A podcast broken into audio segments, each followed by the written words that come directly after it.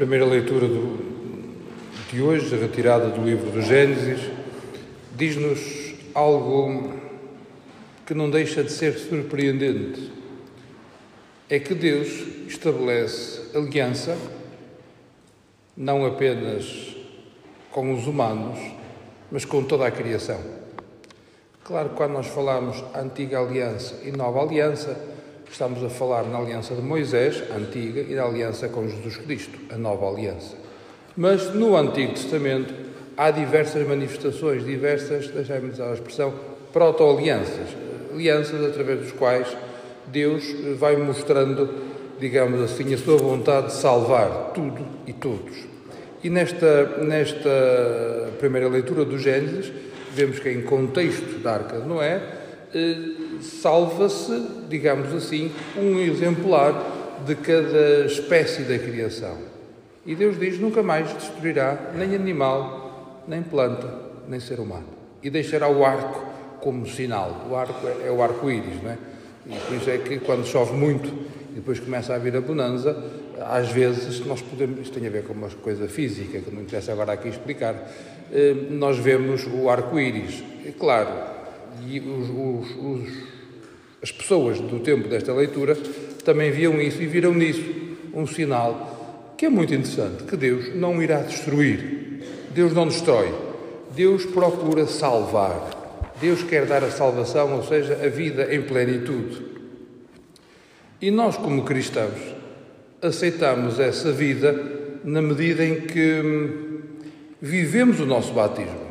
Como nos diz São Pedro na segunda leitura, esta água é figura do batismo que agora nos salva, que não é uma purificação nem imundício corporal, como se fosse um simples banho, mas o compromisso para com Deus de uma boa consciência pela ressurreição de Jesus Cristo que subiu ao céu e está sentado à direita de Deus. Ou seja, pelo batismo nós aceitamos viver como discípulos à imitação, procurando pôr em prática aquilo que o Senhor nos propõe e que mostra de uma forma plena em Jesus Cristo.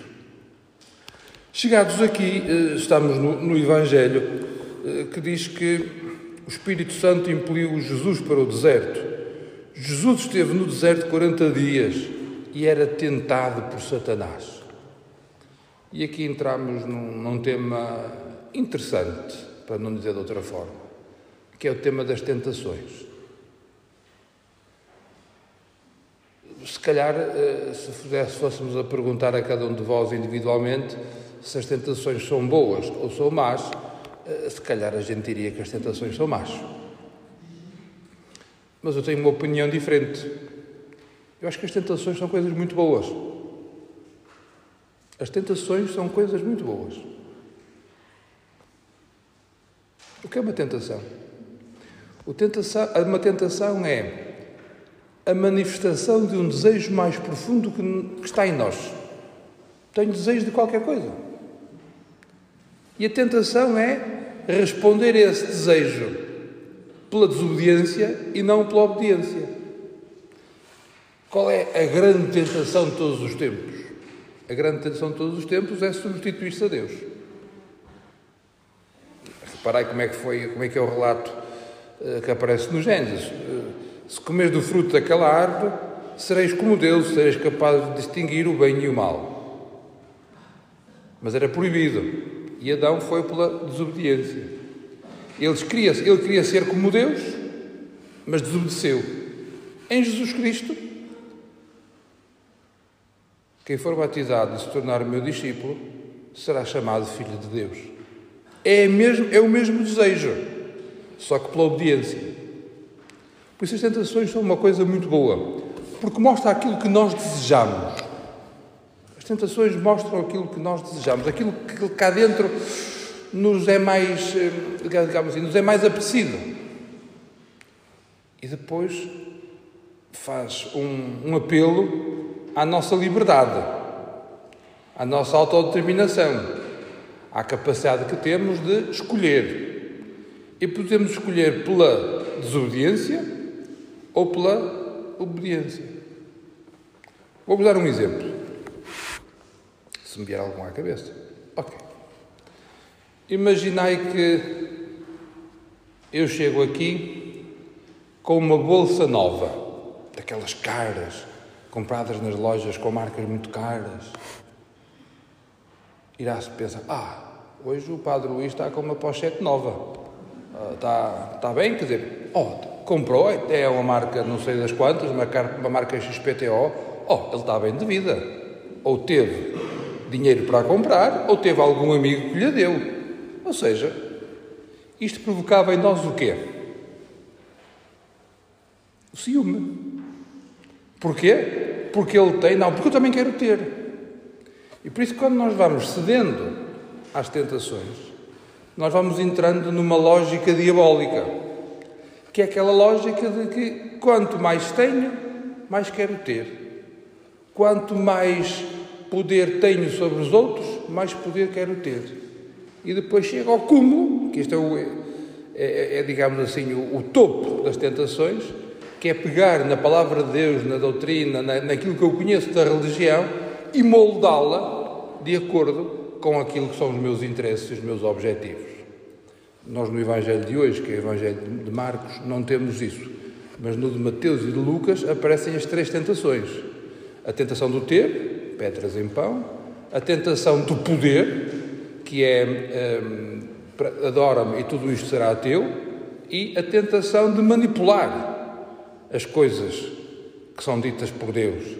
Porque está escrito, está escrito, não, não deixarei que ninguém tropece e que colocarei a minha mão debaixo de ti. Ou seja, atira-te daqui abaixo, porque está escrito na palavra de Deus que não te deixarei magoar. E, Jesus responde: não tentarás o Senhor teu Deus. No fundo, estas são as tentações basilares que todos nós temos.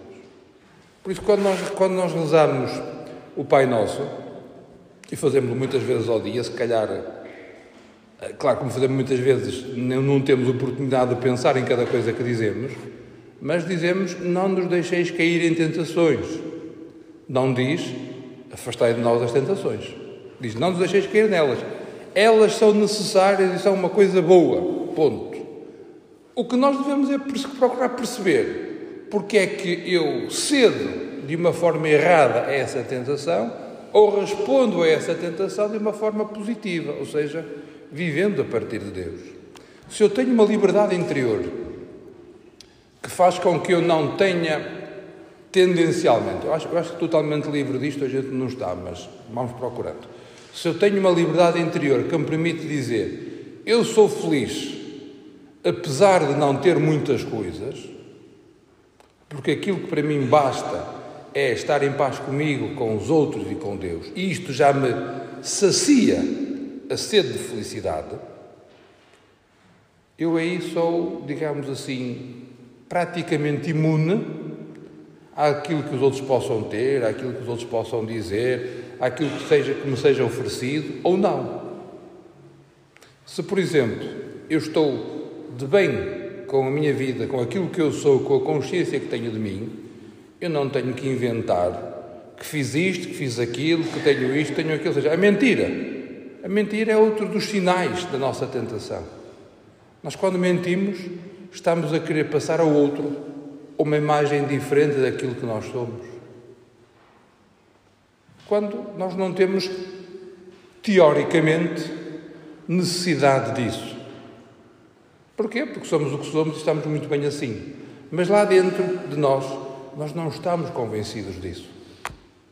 Por isso, as tentações mostram como nós, aos nossos desejos mais básicos, mais nucleares, mais essenciais, podemos responder pela positiva, de acordo com os ensinamentos de Jesus, ou pela negativa, mas isto não se faz não se faz a partir de um exercício de força interior, um exercício de autocontrole, um exercício de domínio.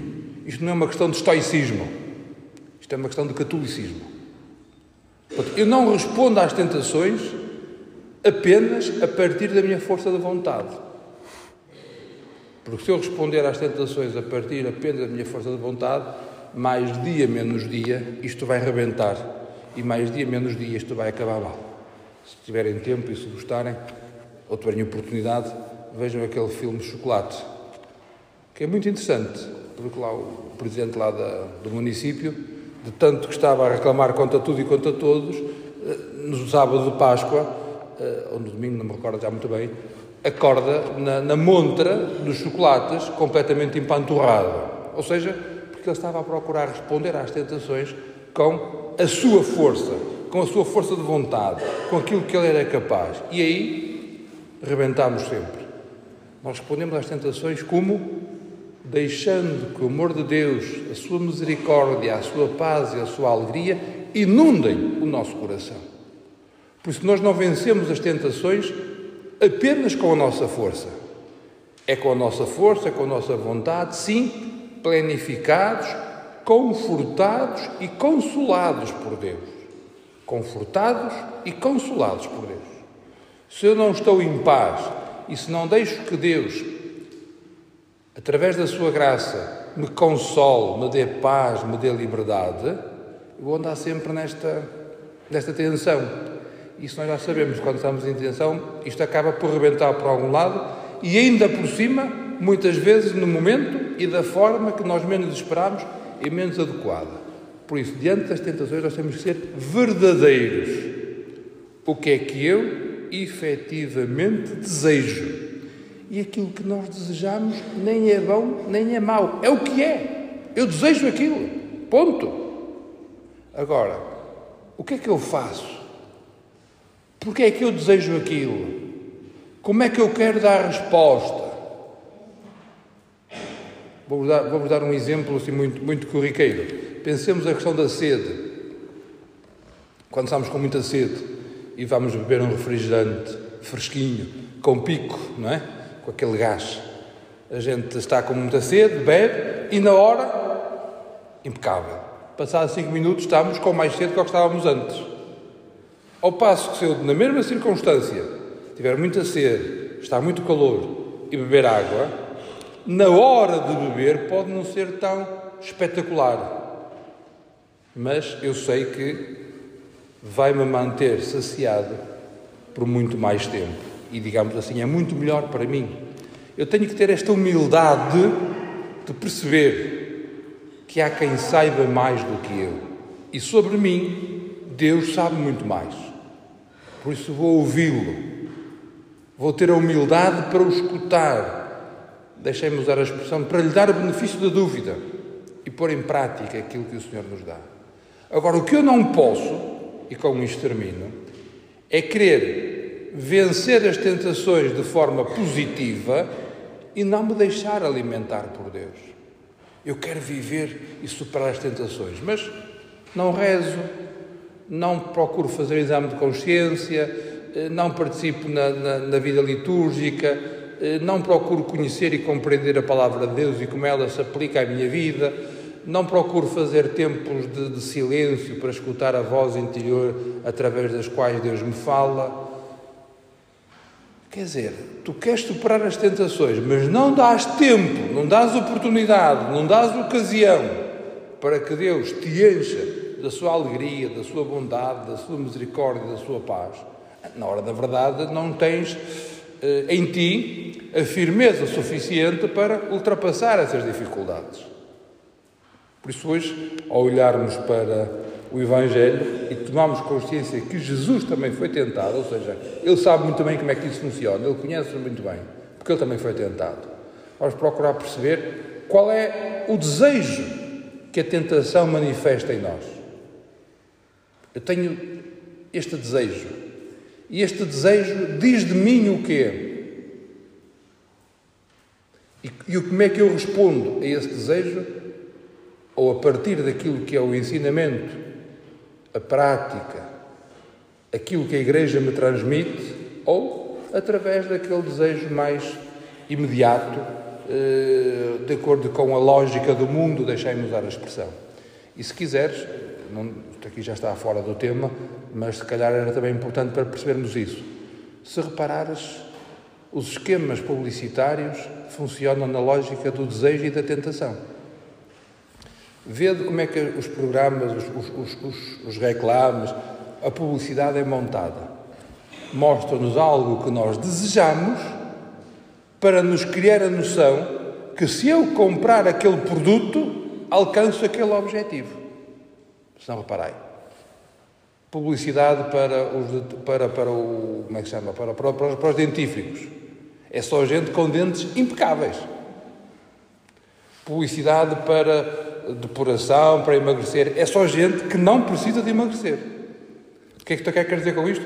Mostra-nos um desejo de perfeição ao qual nós chegaríamos se fôssemos por aquele caminho, comprando aquele produto. Se calhar nós também compete-nos ver outros reclames. Ver o que é que na Escritura, na história da Igreja, na nossa vida pessoal, no testemunho daqueles que connosco vivem, como é que nós somos capazes de superar os nossos limites, alcançar o, a perfeição a que o Senhor nos propõe, sem termos que ser enganados, sem termos que andar, digamos assim, a, a consumir e a consumirmos-nos com coisas que no final acabam por não dar resultado.